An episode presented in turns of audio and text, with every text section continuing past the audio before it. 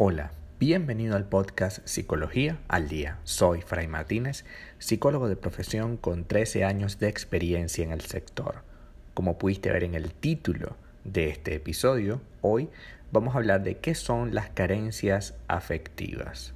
Las carencias afectivas es, en esencia, la falta de afecto o la falta de cariño que tenemos generalmente durante la primera infancia. Este periodo es fundamental en el ser humano para establecer las bases de seguridad o inseguridad, sobre las que se desarrollará y continuará su posterior proyecto de vida. Es decir, si tuviste una carencia afectiva de niño, si tuviste un vacío emocional, un vacío en cuanto a las relaciones de niño, probablemente esto lo lleves y lo, lo, desarrolles a lo largo de tu vida, tanto con tus amigos, en tu trabajo o principalmente en las relaciones de pareja. El desarrollo óptimo y saludable de las personas requiere de un cuidado y una, atención, y una atención afectiva emocional. En los casos en los que esto no ocurre, como debería, por incapacidad del padre o por una enfermedad o porque se separaron, puede instaurarse en el interior de la persona la sensación de carencia afectiva o falta de cariño. Experiencia que, por supuesto, va a condicionarlo negativamente en casi todos los ámbitos de su vida, de no revertirse a tiempo la situación. La madre o figura materna sustitutiva y la familia son las principales figuras responsables del cuidado afectivo de los niños durante la primera infancia. Es decir, no es que el padre no lo quiera, no es que el padre no aporte amor, pero la que eh, esencialmente aporte el amor es la madre. Hay diversos tipos de carencia afectiva y quisiera detenerme en alguno de ellos hoy para que pudiéramos conocer por qué quizás yo estoy reclamándole a mi pareja ciertas cosas. Probablemente eso que le estoy reclamando a esa persona no tiene que ver con él o con ella, tiene que ver con mi pasado, con la manera como yo estoy interpretando que la otra persona debería entregarme. Porque esencialmente el gran problema que yo le veo a las carencias afectivas es que al no reconocerlas como tal, o sea, es mi carencia afectiva, yo voy a tratar de que mi pareja llene esos espacios, llene esa carencia afectiva que yo tengo. Y en consecuencia, me voy a sentir súper incómodo cuando no lo hace. Entonces, ¿cuáles serían estas carencias afectivas por parte del niño y que terminan siendo eh, fórmulas de relación? Porque estas carencias terminan siendo una manera como tú te relacionas. Y empezamos con la primera, demanda afectiva continua. Los niños dependientes que buscan continuamente estar acompañados y cuya autoestima depende de la valoración de los demás.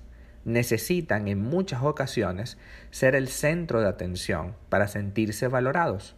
Se frustran y se molestan cuando no son atendidos como creen merecer y como creen necesitar. ¿Ves que esto seguramente lo has visto en alguna relación o seguramente lo has hecho tú? La demanda afectiva continua para esta persona que tiene este problema es constante la necesidad.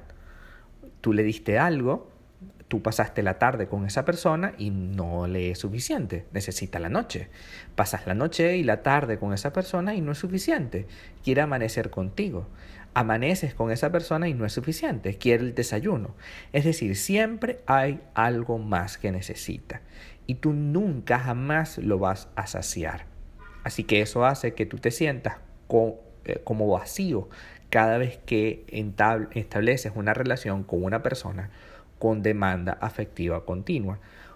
Porque es un barril sin fondo, es una situación que te desgasta.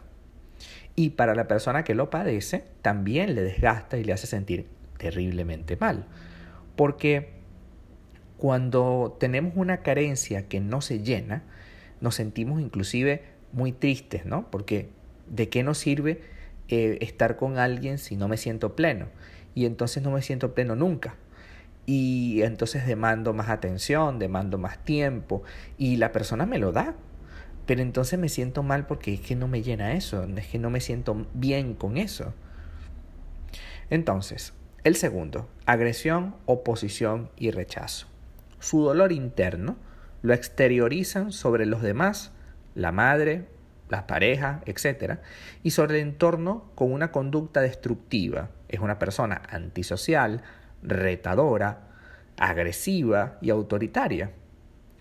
Estas personas tienden a utilizar su poder sobre la otra persona para tratar de maltratarle, ¿no? Entonces, son este tipo de personas con las que tú sales o tienes una relación y de repente se pierden porque sí, y, te, y, cuando tú las reclamas se, se, se tornan agresivos. También son personas que pueden llegar a tener diversos tipos de manifestación de celos, pueden ser extremadamente celosos contigo con tus hijos, con tu familia, celosos con cualquier persona, porque es que para ellos necesitan siempre estar en una guerra constante con las personas. Entonces, definitivamente, este tipo de conducta lo que va a llevar también es a que eh, te sientas profundamente cansada, ¿no? Cansado de tener a alguien que está todo el tiempo retándome, que está todo el tiempo siendo agresivo, autoritario, que todo el tiempo se muestra poco empático, que no le interesa la relación que yo tenga con mi propia familia o mis propios amigos, sino que solamente quiere que tú le sirvas. Entonces, hay un poco de demanda afectiva continua. Esta persona también necesita que tú estés allí constantemente, pero adicional, te está agrediendo.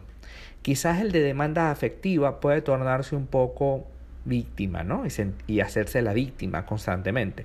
Pero el agresivo necesita es que tú te sientas mal y va a tratar de hacerte sentir culpable por todas y cada una de las cosas que tú, entre comillas, no le estás dando. Y finalmente, existe otro tipo de carencia que se llama indiferencia y falta de interés. En estos casos, esta persona se aísla y se esconde dentro de sí mismo o sí misma de alguna manera se desconecta del entorno para dejar de sufrir. En estos casos suelen ser pasivos e inactivos, con gran desarrollo de imaginación, muy observadores y analíticos, poco comunicativos y expresivos, y con grandes dificultades para interacción con otras personas. Este, a diferencia de los demás, trata en lo posible de no conectarse emocionalmente con nadie, los otros dos intentarán constantemente llamar tu atención, de una manera o de otra.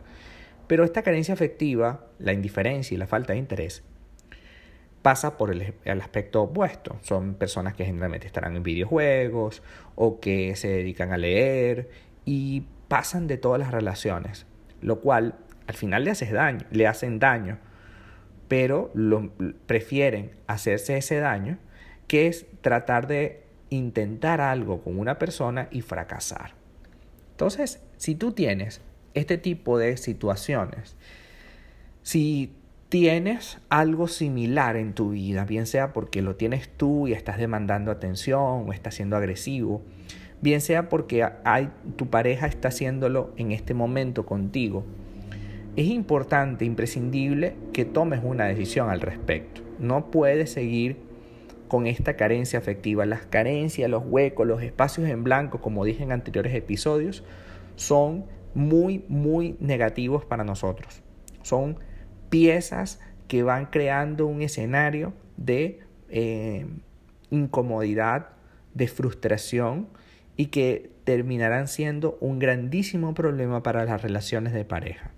Así que vamos a trabajar con calma en construir relaciones afectivas de amor verdadero en el que no tengamos que demandar excesivamente, en el que no tengamos que agredir o hacer sentir incómoda a esa persona o, en el peor de los casos, que no tengamos que estar apartándonos de todos para poder, entre comillas, estar en paz. Hasta acá nuestro episodio del día de hoy.